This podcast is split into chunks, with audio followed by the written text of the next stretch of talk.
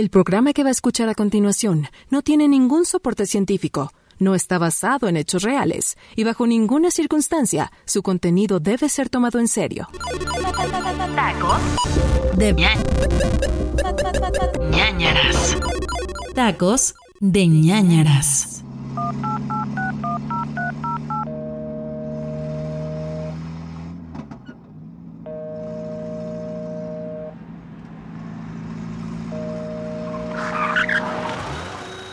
¿Ya estás aquí? Órale pues, güey, apúrate. Ya, güey, ya, ya, ya voy.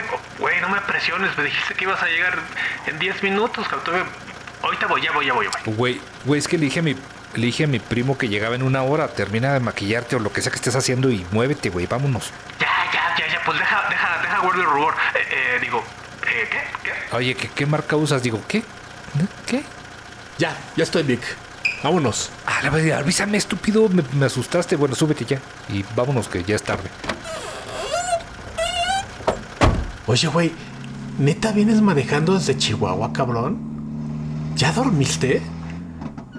Güey, te ves bien jodido, Víctor. Bueno, aparte de tu edad, güey, sí te ves bien jodido, cabrón. ¿Estás bien? A ver, señor, a ver, señor, no, se ha llevado que se le está despegando la, la corega del- de la dentadura. Espérese. Mira, güey, tomé un chingo de café. Aparte, sí vengo manejando desde Chihuahua, pero aguanté porque tomé bastante café. Y pues ando chido, güey, ando acá. Ando, ando, como dicen ustedes, ando al tiro, mi valedor. Eh, Ando más acelerado que Ricardo Farril antes de salir este a dar su show. El de chistes. Bueno, el donde dice, donde habla, ya. Ajá. Sí, ajá. Café. Café, Ricardo Farril toma café, claro. Bueno, güey, ¿y a todo esto? ¿Cómo fue que se te pegó lo de ser emprendedor y esta madre? Qué raro. Pues ya ves, güey, es que la, la pandemia, luego pues este... Es que de repente no pagan a tiempo, o sea, cuando pagan, no pagan a tiempo, güey. Uno tiene pues que sobrevivir y mantener a la familia y, y eso de traer carne de verdad, o como le conoces, este... Bueno, tú no le conoces. Traer carne de Chihuahua, pues sí, sí, sí, sí deja, güey, la neta. Sí ando medio madreado por, por el viaje, pero pues nadie le hace el feo un dinerito extra, güey. Sí se requiere ahorita, la verdad. Ay, güey. Pues sí, está bien. Sí, te entiendo, güey. Yo también ando batallando. Después de, después de lo que pasó con la pandemia y todo este pedo, güey, sí, sí. Sí se queda uno medio tronadón. Pero en realidad, en realidad, yo la verdad lo que siento, me, siento solito, güey. Pero Me siento bien solito. Ay, güey. No mames. Y, y- y la hermosa y peculiar, con mucho bigote, familia Ramos, ¿qué, ¿por qué no pasas tiempo con ellos o qué? No, güey, sí, sí paso tiempo con ellos. Lo que pasa, lo que pasa es que, pues, la neta, güey, no son tan divertidos como tú, cabrón. Ay, bebé. Oye, ¿todavía será muy tarde para, para hablarle a alguien más o, o qué? ¿Nos vamos solos o qué? ¿Qué? ¿Qué? ¿Por qué? No, no, no. Mira, ya llegamos, güey. ¿Estás listo ya para la chinga que nos espera o qué? Sí, güey, a huevo. ¿Cómo chinga, güey? ¿Qué? ¿Cómo? ¿Cómo de qué chinga? Pues, ¿Para qué me contrataste, cabrón? Pues bueno, para empezar, contratar, así que tú vas a contratar. Pues no, güey, pero vienes a ayudarme, ¿no? Mira, bajamos la carne, la vamos a poner en el cuarto frío de la, carnicería de mi primo. Y es que me anda doliendo un poco la espalda, güey. Se me hace que por el viaje, por la manejada. ¡Ah! ¡Ah! Otava. No, no, no vas a creer que es por hueva de, de hacerlo yo solo, güey. ¿Quién soy, Memo? Obvio no, güey. O sea, pues ayúdame, güey. Está bien, güey, está bien. Oye, pero sí da seguro, ¿verdad? Ah, ahí traigo un seguro de esos de, de la ropa. Oye, pero, ah, güey, no chingues, o sea, no da reparto de utilidades o algo así, güey. Digo, se, se puede ofrecer y, y, pues esta, esta empresa, ¿cómo ayuda a mi crecimiento personal, güey? O sea, ¿cómo? A ver. A, a ver, a ver, a ver, señor Marvel. Nomás te pedí un paro para cargar unas chingadas cajas, güey. O sea, no, no, ya quieres sindicato y prima vacacional y no mames, güey. Güey, a conciliación y arbitraje no le va a gustar nada esto. Además, acuérdate que el presidente había dicho que no se podía hacer outsourcing. ¿Qué? ¿Qué? Bueno, está bien. ¿Cuál conciliación y arbitraje estás mamando, güey? No, nada, nada. Güey, mira, la neta sí está chido, güey. Sí está emocionante porque yo jamás había estado en un cuarto frío. Güey, eh, es la misma que el cuarto oscuro del Rick. Digo, ¿qué? No, nada. eh, Es un cuarto frío nomás, un cuarto normal ahí con un foco. Oh, Güey, ponte los guantes, porfa. Ponte una red para, para el bigote, otra para la cabeza. para las cejas no tengo, güey. Te la debo. Pero bueno, hay un paro ya, güey. Nomás para que no van a caer pelos aquí. Obvio, yo no tengo ese problema.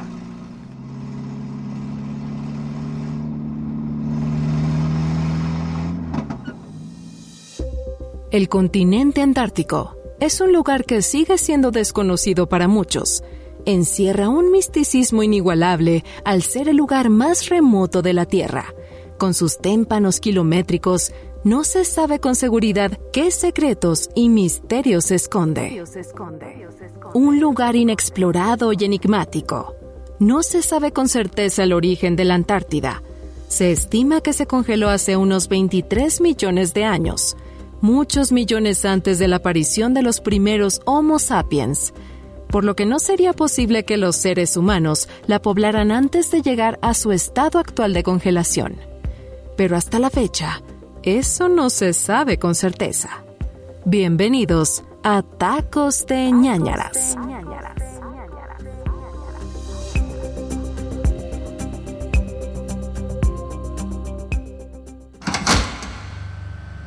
Órale, cabrón. No, neta, sí, cuando dijiste que era un cuarto frío, sí hace frío, güey. Yo- aquí ya ves que en el, ya ves que en el DF no, frío, frío son, son 10 grados, cabrón. No mames. ¿Qué van a saber ustedes del frío? Güey, si no fuera cuarto frío, pues se llamaría nada más cuarto, ¿estás de acuerdo? Pero, güey, mira, ya deja de pendejadas. Pásame el brisket ese que está ahí. ¿Brisket, güey?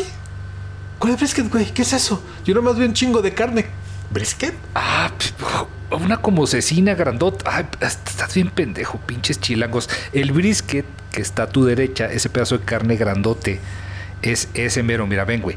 Vamos a hacer el inven- inventario. Primero un inventario así general y asegurarnos de que no nos esté faltando nada. Ven, güey. Ay, ok, güey, ok, ok. Te sigo, te sigo, güey. Tú eres el jefe.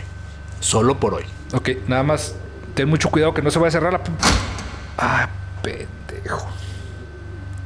No mames, güey. ¿Por qué cerraste la puerta? Pinche Humberto, güey. Pues, por, güey, no se vaya a echar a perder la carne, cabrón. Pues, para que no se salga el frío, güey. Pues, ¿qué parte? Pero tiene una chapa electrónica, ¿no? Pues, así la abriste hace rato. ¿Cuál es el pedo? ¿Cuál chapa electrónica, güey? No, no, no tengo, no tengo ni un chingo diablito para cargar la carne, güey. ¿Cuál chapa electrónica? Ah, pinche Humberto, güey. Y el acceso nomás es por afuera. Ah, te dije que no la fueras a cerrar, güey. No mames que solo es por afuera. Güey. ¿Por qué haría eso tu primo, cabrón? Y luego dices que mi familia es rara, güey. A ver, a ver, espérame. Se supone que, que deja. Tengo una app. que se supone que puedo abrirla. Espérame. Güey. Ah. Muy bien. Mi celular está en la camioneta. Chingada madre. Puta, güey. Y luego dices que yo soy la moronga congelada. Está bien. Nunca dije eso. No sé si estabas poniendo atención, pero me salté eso porque era una pendejada que escribió el, el guionista que se me hizo bien idiota. Pero nunca dije eso. Pero, güey, cállate ya, cállate, ya, cállate, la chingada. Estoy pensando, güey. Trae tu celular. Saca tu celular, güey. Ah, sí, sí, lo traigo. Porque yo sí soy precavido. Aquí está, güey. A ver, a ver, presta. Uy, güey, qué genio. Perdóneme, señor. Su llamada será transferida al buzón. Puta madre, güey, no hay señal, güey. ¿Qué vamos a hacer, güey? Vamos a morir congelados en el pinche cuarto frío lleno de hilos sin ni una. Ay, güey, están las pinches vacas aquí. O sea, no nos podríamos morir de hambre, pero sí de frío. Porque no hay nada para hacer una carnita asada, güey. Por tu pinche culpa, Humberto. Güey, por mi culpa, solo estaba cuidando el patrimonio de tu primo. Deberías darme las gracias, güey. Tú fuiste el idiota que se le olvidó el celular en la camioneta. ¿Recuerdas? Bueno, de todos modos, el celular no tiene señal, güey. Pero a ver, según yo, estamos como a menos 10 grados. Espérame. Tal vez no nos morimos congelados. Si el huevón de mi primo se levanta temprano. Ay, híjole, si, si llegó pedo y, y se quedó dormido, ya valimos madre, güey. Relájate, güey. Seguro llega, güey. No te preocupes. Güey, ¿por qué estás tan calmado, güey? No, no eres así, te desconozco. No, no hay alguna historia este, conspiranoica en refrigeradores que me quieras contar o algo. No, güey. No, no, güey. La verdad es que no estoy calmado. Estoy, en, en realidad estoy intrigado y la neta emocionado, güey. Nunca había estado en un lugar de, de baja temperatura. Y qué chistoso que lo digas porque sí, tengo una historia. Es como, estu- como si estuviéramos en una expedición en la Antártida, güey. ¿Has escuchado hablar de la Antártida? Ay, chingado. No, pero ahora aparte de frío me va a morir de pinche aburrimiento, güey. A ver, ya cuéntame. Tú sabes que te gusta, Vic.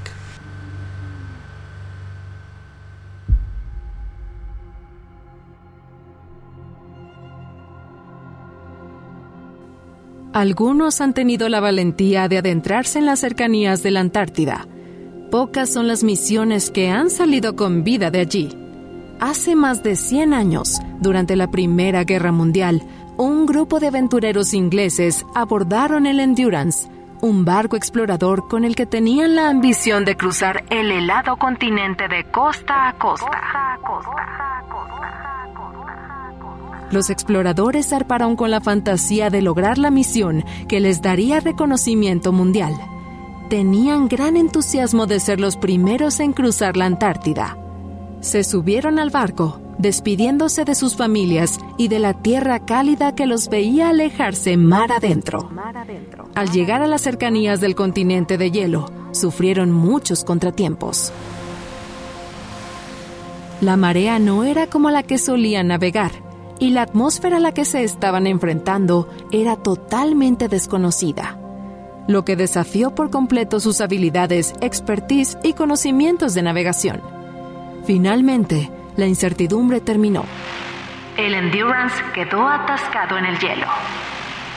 Por tal motivo, la tripulación tuvo que desembarcar y continuar su camino por las inhóspitas tierras. Conocida en ese entonces como la Tierra Incógnita, la Antártida estaba llena de misterios que llenaban la imaginación de todos los excursionistas. Se decía que en ese lugar se encontraba la ciudad de los Césares, la cual resguardaba montones de oro y plata. Sin embargo, la tripulación solo encontró hielo y un peligroso camino por recorrer. Del Endurance hasta la fecha no se sabe nada. Su ubicación quedó en el recuerdo confuso de la tripulación. Después de un tortuoso recorrido, lograron regresar a casa, pasando meses enfrentando varias tempestades. Desde campamentos improvisados en el hielo, viajes en botes salvavidas hasta interminables recorridos en las montañas. Llegaron sin un solo hombre muerto.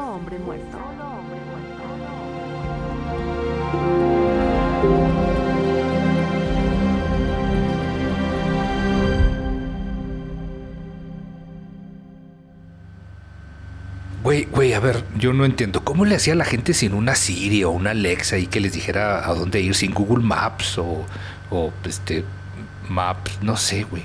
¿Cómo le hacían? Pues mira, no sé, güey. Pero lo más extraño de todo es que a partir de esa misión no ha habido autorización para realizar expediciones abiertas hacia allá. Las que hay, obviamente están controladas por los gobiernos, güey. ¿Qué vieron esos güeyes? ¿Quién sabe, cabrón? Pero evidentemente algo se esconde, güey. Ay, algo se esconde. A ver, ¿qué van a esconder en un lugar donde nada más hay puros pingüinos, güey? O sea, ¿o de quién lo van a esconder? ¿De los pingüinos? No mamen. Güey, neto, ¿no se te hace raro que, que- que nadie viva allá, cabrón? O sea, y, y que no se pueda tener acceso libre a la, a la Antártida. ¿No, te- ¿No se te hace raro, cabrón? Pues mira, aquí había acceso libre, entrada y salida, y un pendejo cerró la puerta, güey. Ay, no, güey.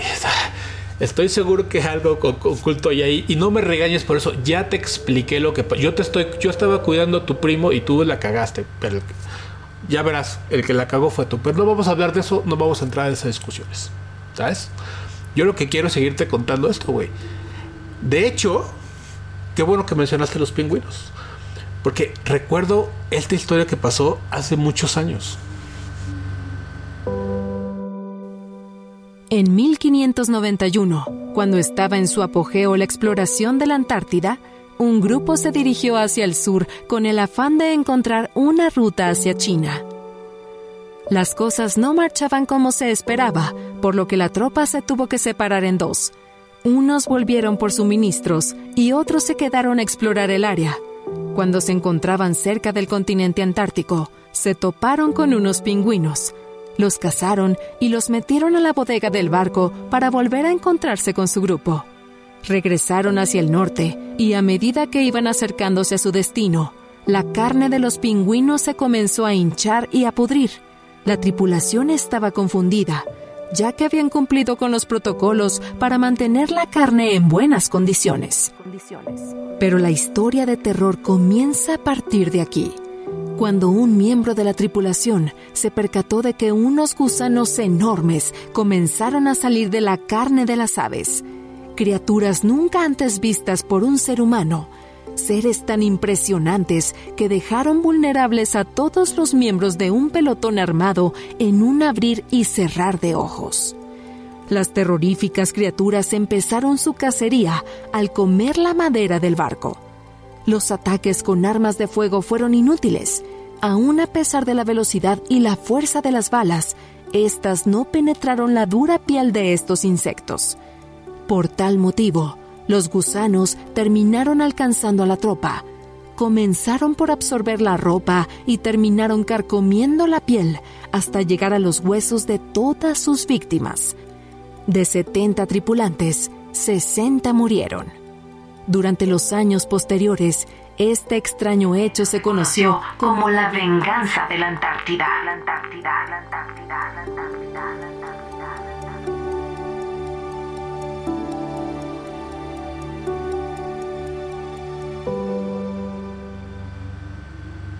A ver, a ver, a, ver, a mí no me engañan, güey. Eran solitarias, obviamente, güey. ¿Ves por qué era importante la campaña esa de que si sientes que te pica la colita, pere, bebé? Pues sí, güey. Traían bichos ahí en la cola, güey. Pues sí, güey, pero para empezar no era ninguna campaña, güey. Era, una, era un medicamento que estaban vendiendo y no servía para nada. Me han dicho. Pero bueno, solitarios o no, no dejan de ser gusanos hambrientos de carne humana, cabrón. ¿No te da miedo eso? Exacto. Pues sí, güey. O sea, sí me da miedo, pero pues por eso, solitarias, o sea, comían carne y pues como poposita ahí de la tripa, ¿no? ¿Por qué dirán solitarias, Vic? Si están todas acompañadas. ¿No? Pues porque nomás es una, güey. No, pero, pero en, Son como tu tía, la, la del bigote, pues ahí bebé, andaba sola ahí en la boda, pobre. en este caso no, güey, porque, so- porque eran un chingo de gusanos, eran, eran solitarias acompañadas. Pero bueno, ya se me antojaban los tacos de tripa, güey. Puta madre, güey. Luego la tripa se quedó en el camión. Me cagas, Humberto, me cagas, güey. Ay, cabrón, pero ¿por qué te voy a cagar, güey? Además, güey, mm, la neta ni estaba tan buena, cabrón.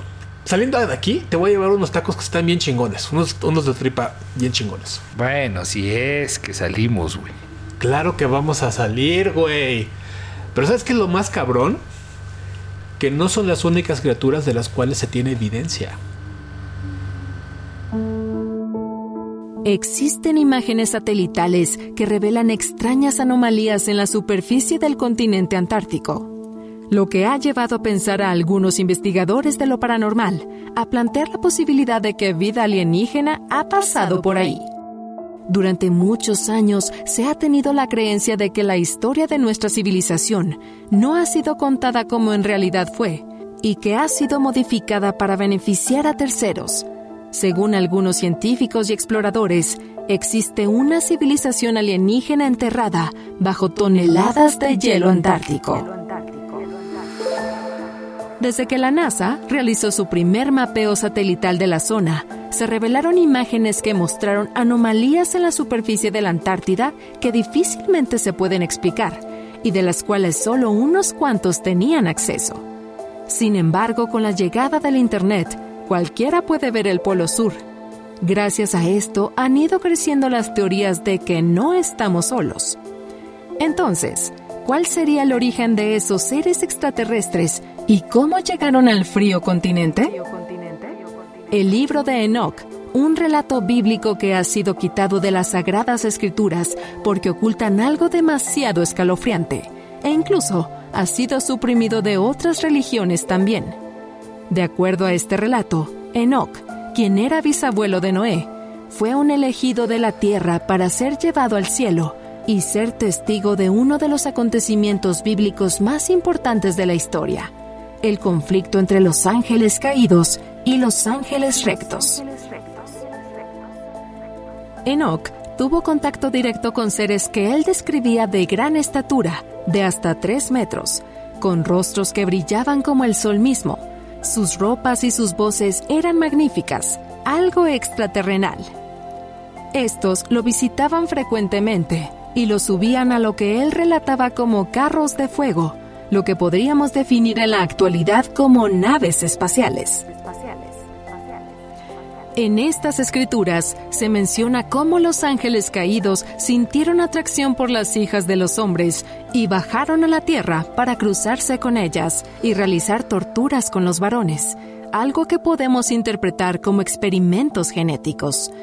Debido a estos actos barbáricos, una batalla sagrada estalló y dio como resultado la derrota de los ángeles caídos, los cuales fueron confinados a un lugar en la tierra que ardía sin cesar y donde se erigían siete montañas preciosas. Si relacionamos este relato bíblico con registros geográficos, aquel lugar que ardía día y noche se asemeja perfectamente al verano antártico ya que en el hemisferio sur durante una larga temporada el sol dura 24 horas sin ocultarse. Respecto a las siete montañas, estas coinciden a la perfección con Macizo Vinson, la montaña que forma parte de la cordillera centinela de la Antártida. En otro relato, cuenta cómo llegó un ejército de carros sobre los que había hombres montados. Llegaban de oriente y occidente y volaban por los cielos en algunas ocasiones, Enoch pudo montarse en los mencionados carros de fuego y podía ver cómo su casa y todo alrededor se hacía cada vez más pequeño mientras ellos subían hacia el cielo. Las estrellas que él antes veía a la distancia, ahora las veía de cerca. De pronto ya no podía distinguir su casa ni distinguir los ríos. Jamás se hubiera imaginado que se veía así desde afuera de la tierra.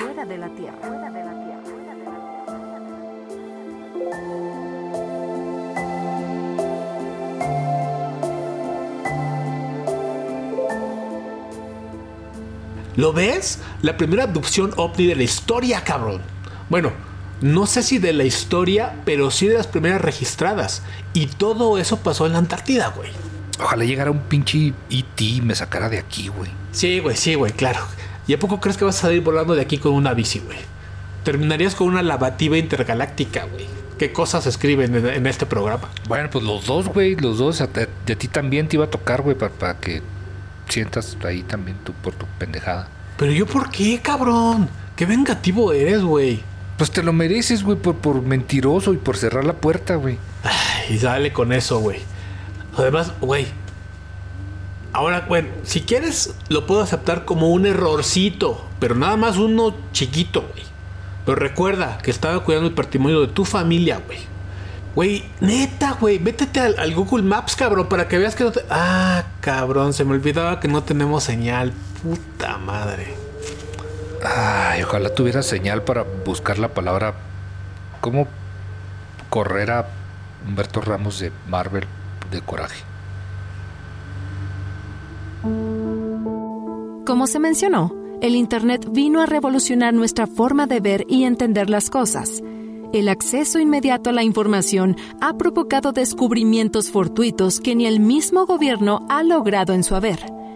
Tal es el caso de Ash Coppleton, un chico curioso que sin razón aparente estaba en su computadora observando desde un mapa satelital el extremo sur del planeta, sin tener la más mínima idea de lo que pronto se iba a encontrar sin querer. Algo extraño apareció en su pantalla Acercó el mapa y de pronto lo vio. Era un círculo perfecto que parecía estar enterrado en el hielo. ¿Acaso tal evento era posible? De ser así, habría descubierto quizá el hallazgo más relevante de los últimos tiempos, una nave espacial enterrada en el hielo de la Antártida. Ash no lo pudo creer e intentó darle una explicación lógica a lo que sus ojos veían. Incluso realizó una búsqueda exhaustiva en Internet para constatar si alguien más había visto algo similar, pero no encontró nada. Entonces lo supo. Había encontrado evidencia de una nave alienígena a través de un mapa satelital en Internet. Se apresuró a contárselo a sus amigos, pero varios no le creyeron diciéndole que estaba loco y que seguramente era una roca o incluso un charco enorme de agua sin embargo, él creía firmemente que su hallazgo era real, por lo que realizó un video de YouTube donde mostró las imágenes y describió su experiencia. Mucha gente no le creyó. Sin embargo, las personas que sí creyeron en su hallazgo afirmaron que podría tratarse de una nave que había chocado ahí. Otros comentaron que quizá se trataba de una nave milenaria que por el deshielo y el efecto invernadero que actualmente vive el planeta había sido revelada, y otros tantos dijeron que se trataba de la entrada a una antigua base en ruinas. Ash continuó documentando en una serie de videos en Internet, pero misteriosamente y sin razón aparente, el canal que albergaba los videos de Ash fue borrado y sus videos se perdieron. Claramente, alguien no quería que esta información llegara a la luz. No es lo único que recientemente ha sido descubierto en este gran y misterioso continente de hielo a través de los satélites que observan la Tierra. Hace poco se descubrió una misteriosa estructura alargada en forma de túnel que posiblemente pudiera funcionar como entrada para dar acceso a unidades aéreas, algo así como una zona de despegue.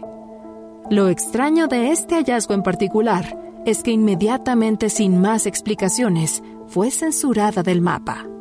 Esto provocó fuertes debates sobre un posible encubrimiento de máxima seguridad del gobierno e incluso se planteó la existencia y resguardo de una base alienígena subterránea.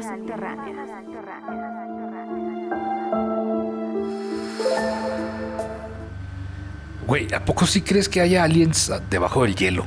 Ay, güey, ¿cómo eres pinche vulgar, Víctor? Te estoy hablando de lo que hay debajo de toda esta madre. Y, güey, yo vivo lejos, acuérdate. Ay, cálmate, Sage, toda esa madre. Ay, digo, perdón. Güey, ya. No mames, Humberto, ya. No eres Sage, güey. No hay toda esa madre. No existe toda esa madre. Tú y yo sabemos que no existe toda esa madre. Güey, ya sé que la gente habla por envidia, pero bueno. No, güey, pero mira, güey, ya, ya. En serio, en serio, piénsalo. Neta, ¿no se te hace raro que casualmente se ven cosas raras ahí y que toda la información está oculta, güey? Pues un poco sí, o sea, podría ser, pero ¿estás de acuerdo en que está cabrón ir y ponerse a excavar ahí en el hielo? O sea, ¿te imaginas la cantidad de cholos con picayelos que se necesitarían para sacar lo que sea que esté enterrado, güey? Aparte no es hielo, no es hielo como de bolsita, o sea, es hielo grueso, güey. Bueno, güey, pues tú lo dirás como de broma, cabrón, pero la neta es que ya lo han hecho. ¿Los cholos? Los avistamientos de objetos voladores no identificados en el cielo de la Antártida no son menos importantes. Debido a su inhóspita superficie para albergar vida humana, la contaminación que pudiera afectar la transparencia del cielo es mucho más baja de lo que existe en una ciudad densamente poblada. Es por eso que los avistamientos son de esperar entre la poca población que habita ahí y los tripulantes de embarcaciones que pasan cerca del lugar. Incluso, la CIA tiene mucha información que no ha querido sacar a la luz pública y que sin embargo han tenido que desclasificarla porque con el pasar de los años se han vuelto demasiado evidentes. De los archivos que se han revelado al público, tienen registrado que en los meses de junio y julio de 1965 hubo avistamientos ovnis en la zona. Un grupo de 18 personas, de los cuales tres eran militares chilenos y los otros 15 pertenecían a un destacamento argentino, fueron testigos de un extraño objeto volador de enormes dimensiones rondando los cielos de la isla Decepción, que se encuentra a unos kilómetros de la península antártica. Sin embargo, el grupo de soldados no fueron los únicos que pudieron ver el platillo volador.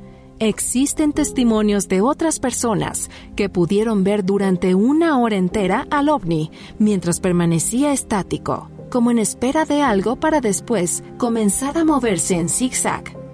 También se pudo ver desde el sudoeste de Argentina y en una base británica en la Antártida. Todos los testigos afirmaban lo mismo un objeto volador muy brillante sobrevolaba el cielo. En una carta que se envió al ministro de Defensa de la época, relataba que en la base de la isla se llegó a observar un objeto volador con luces de colores que se movía de un lado a otro.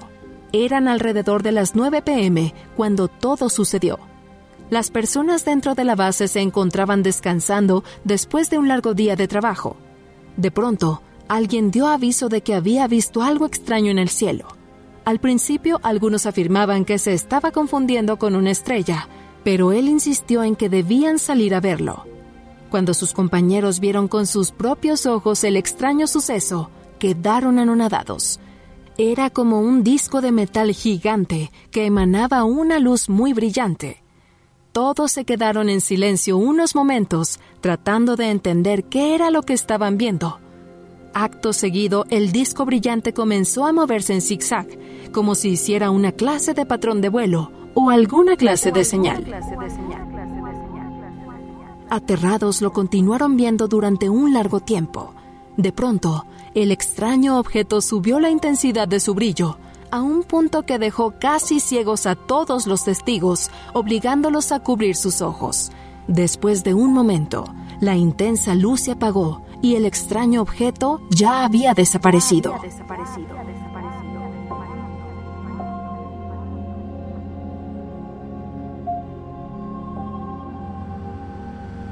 Oye, güey, como que sí ya se empieza a calar el frío aquí, cabrón.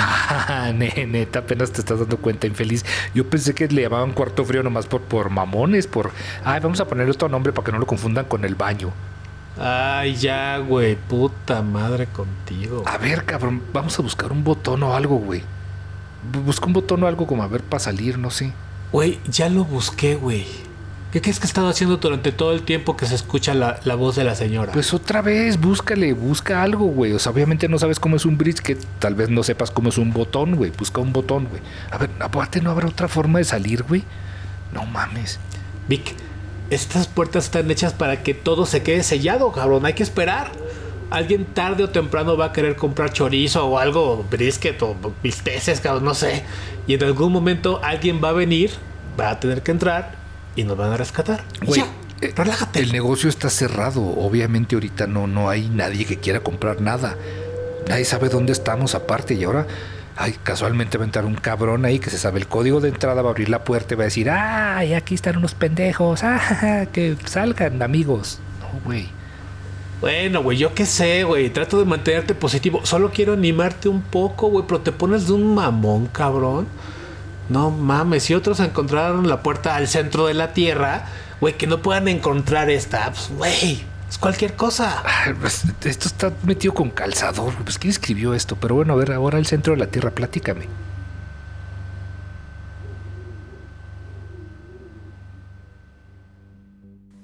Una aparente entrada hacia el interior de la Tierra fue captada desde los cielos del Ártico, intensificando las teorías sobre la Tierra hueca.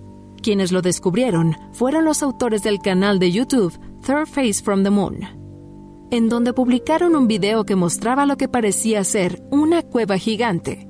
Curiosamente, después de algunos meses, desapareció sin dejar rastro. Como era de esperarse, se desataron varias teorías. Una de ellas planteó que esta cueva podría albergar en su interior a miles de personas por su gran tamaño. Muchos curiosos llegaron a esta conclusión al analizar la imagen haciendo comparación con otras cuevas de otras ubicaciones geográficas. Se trataba de un hueco extremadamente grande, lo cual desató especulaciones sobre la posibilidad de que se tratara de un objeto secreto del gobierno. Aunque la teoría que más ovación se llevó y se consideró más acertada es la de una puerta a las profundidades de la Tierra. Después de este fortuito suceso, se planteó que la novela de Julio Verne, Viaje al centro de la Tierra, en la cual se describe una entrada para acceder a las profundidades de la Tierra, podría ser real y estar ubicada precisamente en la Antártida. Pensar que en el Antártico exista calor y que pueda albergar seres vivos a kilómetros de distancia de la superficie parece algo irreal pero científicos han descubierto ya 91 volcanes con evidencia de actividad en esta región. Se ha registrado que la temperatura por debajo del hielo ha llegado hasta los 25 grados. De igual forma, existe un lago de agua dulce que corre por debajo del suelo antártico, y se sabe que la luz del sol es capaz de atravesar las capas de hielo más finas, por lo que la existencia de un mundo desconocido y atrapado en el hielo podría ser cierta. Incluso podrían haber evolucionado de diferente manera a como lo ha hecho nuestra especie, y todas las criaturas que hoy conocemos. Verne describe en su novela que debajo de nosotros existe un mundo fantástico y maravilloso que aún no conocemos y que la entrada, según los relatos, debería ser a través de alguno de los volcanes que se encuentran en el continente ártico. La idea de tener un mundo debajo de nosotros parece imposible, pero quizás no lo sea. Si la novela fuera cierta, el acceso a las profundidades de la Tierra sería a través de un túnel que está escondido en un volcán y que direccionará a todo aquel que entre a un lugar donde todo parece magia. Una tierra amplia y cálida, donde hay varios tipos de plantas y animales, algunos parecidos a nosotros, otros jamás antes vistos e incluso algunos que podrían ser descendientes de dinosaurios que se vieron obligados a refugiarse bajo tierra y que a lo largo de todos estos años han ido evolucionando. Algo así como una jungla, con plantas de gran tamaño y muchos colores en sus tallos y hojas. Los insectos que habitan ahí serían más grandes de los que conocemos debido al ambiente y a la atmósfera que hay en el lugar. Existirían ríos y lagos de agua dulce y cristalina, donde los animales beberían libremente. Grandes montañas surgirían de la tierra y dentro de ellas habría cuevas con animales que debido a la falta de luz habrían desarrollado brillo propio. Y por último, toda esta increíble pintura se acompañaría de un horizonte abarcado por el mar. Sí, tal como lo escucharon, mar. Como si fueran las playas que conocemos en la superficie. Incluso se vislumbrarían volcanes activos de los cuales emanarían ríos de lava. Todo un ecosistema esperando a ser descubierto.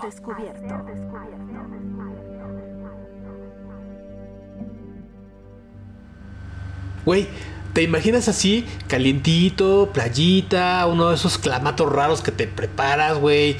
Todo eso, güey. Estás debajo de esta madre de hielo, cabrón, y así en el calorcito. Está, está chido, ¿no? A ver, es un cuento, Humberto, es una historia. O sea, eso no existe. Ah, güey, ¿estás diciendo que Julio Verne decía cuentos, güey? No mames, cabrón. Eso es lo que quería que pensáramos. Oh, pues sí, ju- justo sí. No, ¿cómo crees, güey? O sea, aparte todo ese pedo fue de algún sueño. Seguro andaba en ácidos el señor. Ya ves que no había internet, pues qué otra cosa hacían. Pues no sé, güey. O sea, pues no dices que está cabrón llegar allá y explorar. Ahora sí resulta que el Julio Verne sí fue el güey. No mames. Sí, güey. Nunca dije que no estuviera cabrón, pero nunca dije que fuera tampoco imposible, güey. De hecho, hace un año se reclutaron a cinco personas para que se unieran en una misión de investigación científica en la Antártida. Güey, un- un- una chamba bien cabrona, bien pesada. Yo, yo mandé mi solicitud, güey. Yo le quería entrar y todo. Con razón estás todo feliz de estar aquí, ¿verdad? ¿Te imaginas que estás en la Antártida o qué? Pues sí, güey. Exactamente. Es el perfecto entrenamiento, güey. Pero los culeros no me, no me seleccionaron, cabrón. Pero este año, juro que lo vuelvo a intentar y te voy aseguro, cabrón, que quedo. sí, sí, sí, sí, seguramente eres un Rambo ahí de la, de la tundra, ¿no? Eres es como un leopardo de la nieve, no mames, güey. Pues mira, güey, puedes burlarte lo que tú quieras, cabrón. Pero tengo habilidades que tú no conoces, güey. Pero bueno, güey. Neta sí me agüité, cabrón. Sí me agüité. La experiencia estaba bien chida. Pues sí, hijo, lástima que no necesitaban a alguien que les dibujara algo ahí en la Antártida, güey.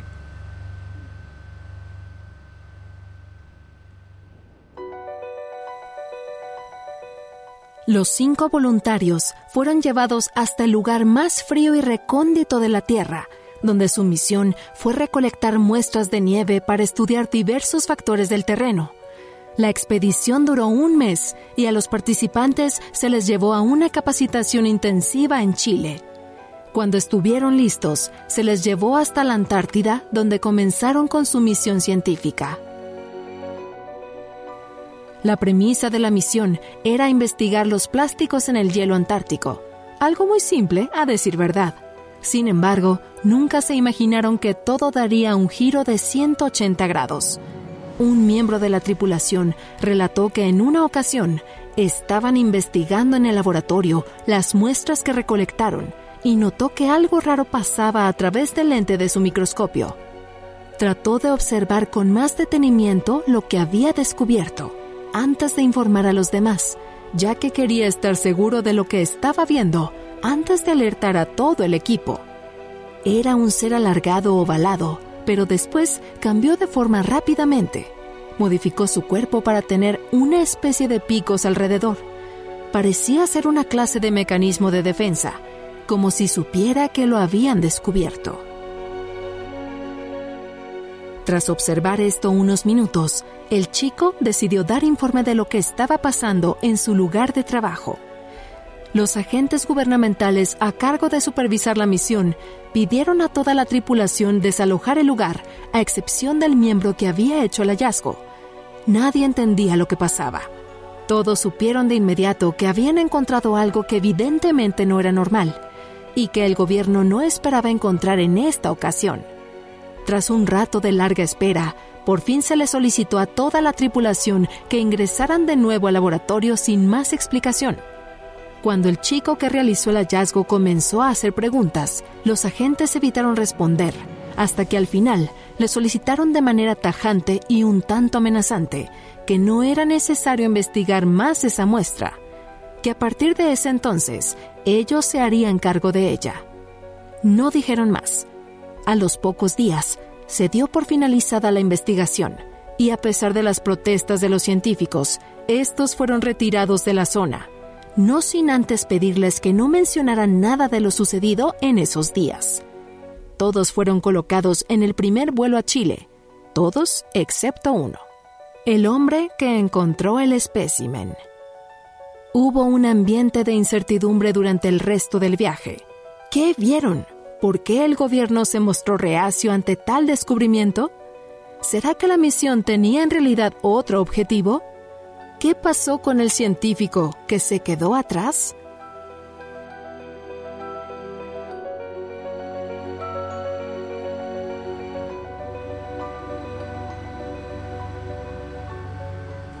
¿Ves por qué quería ir, güey? Imagínate ver todo eso, cabrón. Investigarlo de primera mano. Humberto, o sea, no sabes.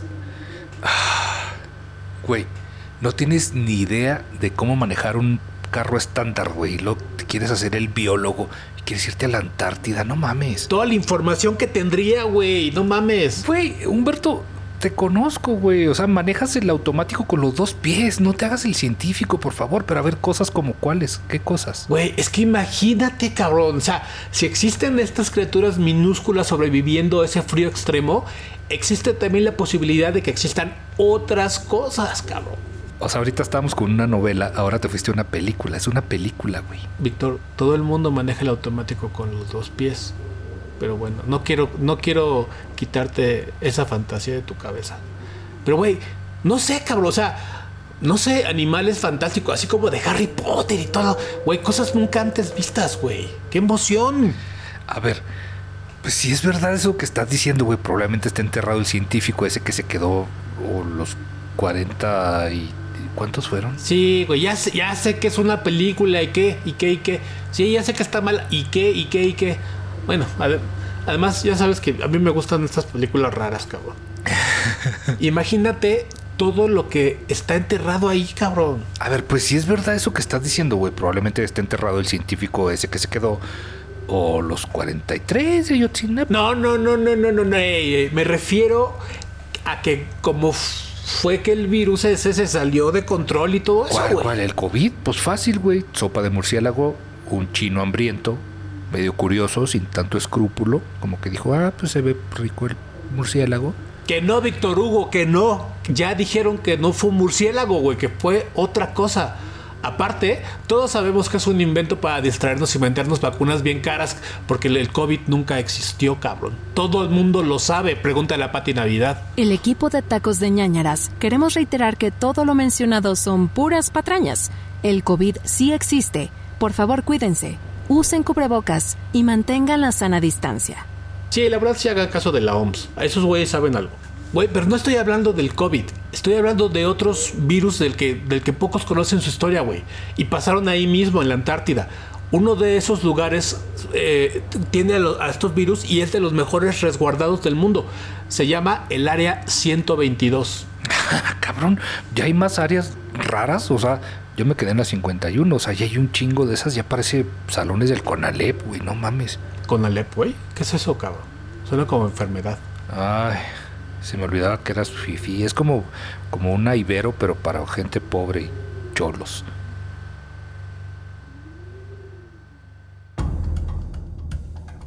Pocos saben de la existencia del Área 122 en la Antártida, un complejo de alta seguridad, pero lo que resguarda este lugar podría ser la causante de la extinción de la raza humana. En este lugar hay laboratorios secretos que hacen toda clase de experimentos a la sombra de la humanidad. Estos están en la ASPA, que es el área especialmente protegida de la Antártida. En total, hay 170 de estos laboratorios distribuidos por todo el continente antártico. No se sabe con certeza todos los experimentos que se desarrollan dentro, ya que la información es clasificada. Esconden sus investigaciones con la fachada de estar ahí para estudiar la capa de ozono y la aurora boreal. La única forma de comunicarse con los investigadores del área es por vía satelital y de forma monitoreada, ya que tienen estrictamente prohibido proporcionar información clasificada. El lugar posee rigurosa vigilancia militar las 24 horas del día y está cerrada herméticamente. Si alguien llegara a tratar de ingresar a esta área sin autorización, los soldados de la Guardia lo arrestarían de inmediato. Incluso están autorizados por el gobierno americano a usar fuerza letal si es necesario, por lo que ningún intruso puede adentrarse en las instalaciones. Fuera de los laboratorios hay diferentes aparatos para tomar muestras, analizar datos e incluso captar o enviar señales. O sea, gente armada, pues pues, güey, si es el Conalep, te dije. Oye, güey, pues son interesantes el lugar, güey. ¿Dónde está? Ay, sí, muy curiosos. Estos, estos naquitos mexicanos hace pensar, ay, feliz. Nunca pensaría eso de ninguna persona de ningún planeta del mundo. Sí, claro. Bueno, güey, el caso es que la razón por la que están tan alejados de la civilización es porque no quieren que nadie descubra lo que está pasando ahí verdaderamente, güey. ¿A poco tú crees que de repente aparecen virus mortales así de la nada y nomás así? No, güey. No, no, no. O sea, pues no, o sea, obvio no de la nada, pero mutan, ¿no? O sea, empiezan de una forma, o sea, evolucionan. ¿Qué sé yo, güey? Pues es normal, o sea, empiezan así bebés, virus bebés. No, no, Víctor, no es normal. No es normal, güey. Esas madres son creadas para controlarnos. Por eso si se salen de control es más fácil controlar la infección gracias a que está todo bien pinche solo, ¿sí? Y el frío que hace de la chingada los mata, cabrón. O sea, güey, piénsalo. Ahora eres Pati Navidad, ahora tú eres Pati Navidad. Un experto virólogo cuya identidad es clasificada habló sobre un experimento que se salió de control en uno de los laboratorios de la Antártida. El sujeto cuenta que él trabajaba en Alemania en otro laboratorio donde realizaban investigaciones para vacunas de diferentes virus y bacterias. Su carrera ha sido larga y muy exitosa. Por tal motivo, fue contactado para realizar un estudio en la zona antártica con motivo clasificado. Sin titubeos, un hombre que se presentó como un colega químico irlandés le dijo que era urgente su presencia en uno de los laboratorios del Antártico no se le quiso informar más detalle, pese a que él preguntó en repetidas ocasiones la razón de la urgencia. Sin embargo, aceptó ir para dar peso a su carrera e investigación científica. Después de un largo viaje, llegó a su destino, el Área 122. A pesar de localizarse en un área totalmente desolada, la seguridad del lugar era demasiado estricta después de pasar varios filtros de seguridad y recorrer pasillos kilométricos de gruesas paredes, fue llevado a la zona de laboratorios. Al llegar, notó algo raro.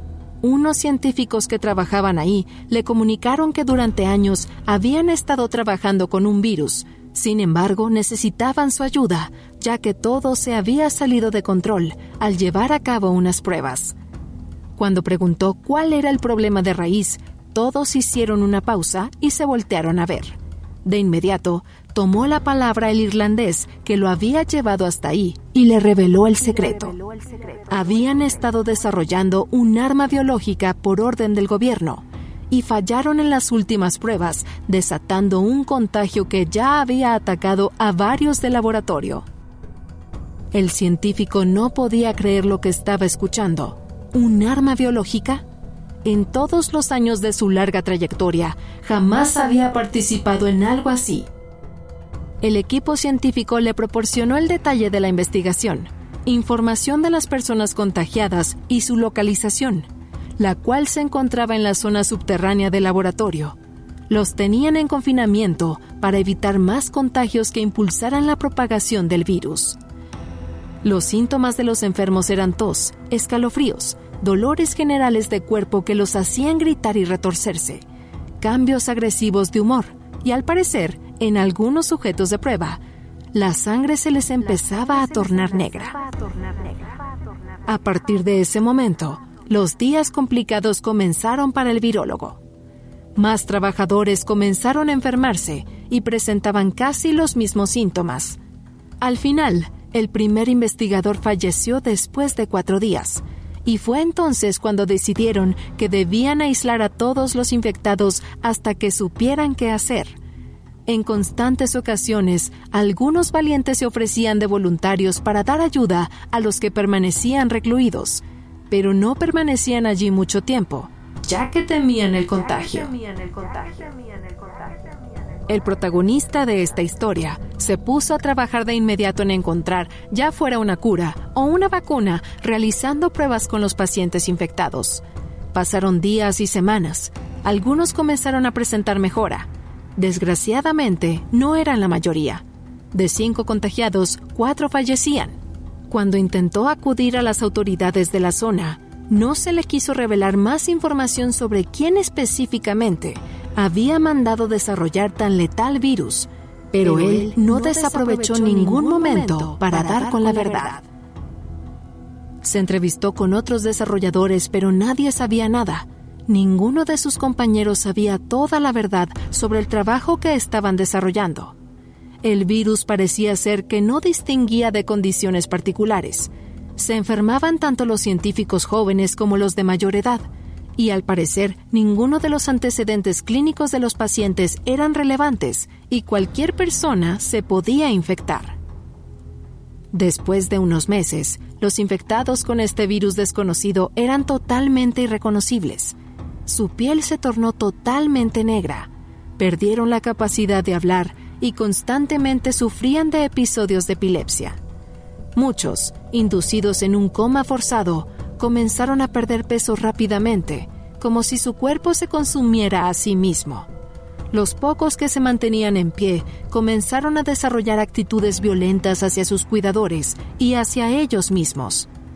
Constantemente se golpeaban la cabeza en la pared, como si trataran de sacar algo dentro de ella. Casi todos los que estaban encerrados perecieron. Sabían que debían encontrar una cura a como diera lugar pero tras muchas pruebas e incansables horas de investigación, todo fue inútil. El proyecto fue cerrado, se desinfectó completamente la zona y fue clausurada. A los científicos que participaron en el proyecto se les hizo firmar un documento de alta confidencialidad donde se especificaban las represalias que tendrían si llegaban a revelar algo de lo que había sucedido ahí. El científico encargado de erradicar el virus fue regresado a su lugar de origen, por supuesto, con una gran suma de dinero con la condición de mantener el silencio durante el resto de su vida. Pasaron muchos años. No fue sino hasta el retiro de este científico para que él se animara a hablar sobre lo sucedido de manera anónima. Comentó que durante mucho tiempo le atormentó lo que vivió, ya que tenía la completa certeza de que los gobiernos realmente realizan virus para lanzarlos a la gente y lograr su propio beneficio. Le dio mucho gusto que ese proyecto fuera cancelado, aunque ya no supo con certeza si en algún momento se retomó o simplemente ya no volvieron a trabajar sobre él. Solo espera que en los años que le quedan no vuelva a ver los síntomas tan horribles que vio en aquellas personas.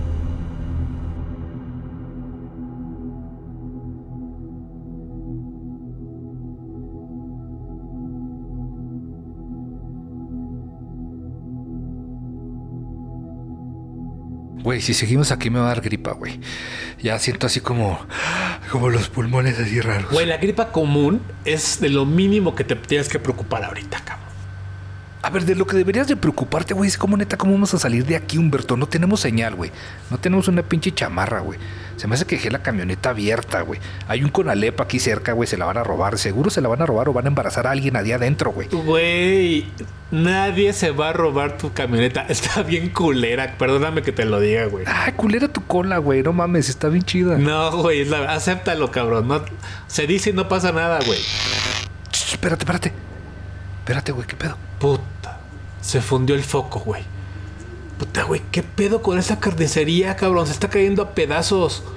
Deberías, deberías ir a dar con tu primo y que le dé una remodelada, cabrón, y que nos suba el sueldo después de esta aventura. Ah, sí, ahí vengo, voy a hablar con él, güey. Pues estamos encerrados, imbécil. Pues no sé cómo sigues tan calmado, cabrón. Pasajero, güey, pero, pero al infierno, güey. ¿Cómo que no pasa nada, Humberto? Estamos encerrados, güey. Me estamos muriendo de frío. Ah, ah, mira, pues mejor, ponte cómodo, cabrón, y déjate sigo contando del Antártida y de sus misterios, güey. Dicen, dicen que ahí está el Atlantis también. Puta madre, neta, güey, neta, neta. ¿Y ahora? ¿Ya, ¿Ya nos vamos a quedar aquí o qué? Víctor, cálmate, güey, cálmate. ¿Cómo, cómo chingado? Espera, ah, ¿cómo chingados que es que me calme, güey? Estamos encerrados, sin señal. Esto ya lo había dicho otra vez, pero no sé por qué. yo creo que queremos alargar el programa, pero estamos sin señal, sin luz, sin chamarra, muriéndonos de frío. El pendejo de mi primo no va a venir. No tenemos comida, güey. Está diciendo tus pendejadas. Ya me tienes hasta la madre. El pinche guionista nomás está repitiendo diálogos. Güey, ¿cuál, ¿cómo no tenemos comida? Estamos rodeados de pinches vacas muertas, güey. Nos sobra la comida, cabrón. Güey, no te la puedes comer. Bueno, sí. No, los, los sobrevivientes de, de los antes la secaban en el sol, güey. Aquí no hay sol, güey. No se puede comer así, Humberto. Te va a dar gota, güey. Le, hace- le hacemos, le hacemos bao así. Güey, sí, sí se puede, to- todo se puede, güey. Así, Es como una porra alabeo, alabao, ¿no? Alabao, ajá, exactamente. Perdón, güey, ya, ya me está afectando el frío, güey. Me está Sí, ya- afectando. ya te veo- te veo pendejadas preocup- que te veo preocupado, güey. Güey, no nos podemos Dame- quedar aquí. toma- mi mano, Víctor, toma- toma mi Se me, mano. va, se me va el aire, güey. Aparte tengo como claustrofobia, güey, y pendejofobia. Y me tienes hasta la madre también, güey. Ya, güey, mira, güey, toma mi mano, toma- así, así, Víctor, ya. Mira, relájate, relájate. Así. Zen, zen. Güey, neta, ¿tú crees que nuestros amigos nos van a... Güey, nuestros amigos van a notar nuestra ausencia, cabrón. Te puedo asegurar que en cuanto vean que no llegamos van a salir a buscarnos. Ya ves que Osvaldo es bien buena gente. Senga tu madre, güey. No mames, Humberto. Ya, güey. Ay, cabrón, pero te extraña, güey. Seguro viene, güey. Aparte, ¿te imaginas, güey, una muerte tan pendeja como esta? No es posible. Eso nomás pasa en las películas, cabrón. Güey, Osvaldo duerme dos días seguidos, güey. Se me hace que no va a venir, güey. Sí. Güey, no te preocupes, cabrón. En cualquier momento alguien va a venir por nosotros. Mira, ven. Mientras, deja, ven, vamos a abrazarnos para hacernos calorcito. Mil años más tarde. Muy buenas tardes a todos, gracias por visitar el nuevo Museo de Antropología e Historia Roberto Palazuelos Junior Junior III en honor a nuestro presidente número 200. Iniciando nuestro recorrido aquí a la derecha podemos observar una pareja de Homo sapiens sapiens de principios del siglo XXI perfectamente conservados. Muy bien, miren los que conservados están.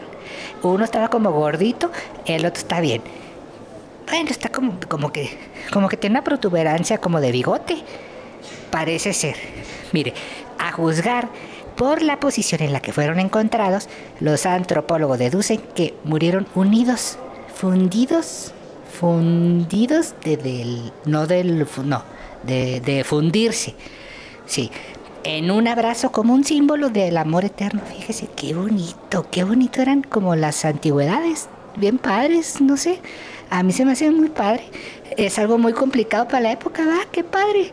No, hombre, yo los veo y digo, ay, ojalá alguien así me abrace. Un día que alguien me abrace. Pero pues, Oiga, oiga, oiga, señorita. Y, y era cierto que antes se para para tener lo que se va, lo que decían que era una cosa llamada coito tenían que tocarse y así. a ver, el se- señor de las cejas, ahorita no lo puedo atender ¿eh? porque estoy aquí dando la explicación. Si quiere esperarse ahorita más tarde. Pero señorita, Pues es que, es que interrumpe. mi- lo- mis, mis créditos, ver, mis muchachos, créditos estelares dicen pase- que, que- acá, tengo la. espérenme. La Antártida siempre será un misterio. Su inhóspita, solitaria y hostil ubicación no permite que la humanidad se acerque libremente, lo cual la convierte en el escenario ideal para aquellos que quieran ocultar un enorme y terrible secreto del tamaño de todo un continente. Por lo pronto, nosotros seguiremos viviendo nuestra propia vida y nuestra propia realidad, una realidad que los grandes poderes nos han contado y nos han convencido a creer. Nos escuchamos en el próximo Tacos de ñañaras. Hasta la próxima. Hasta la próxima. Hasta la próxima.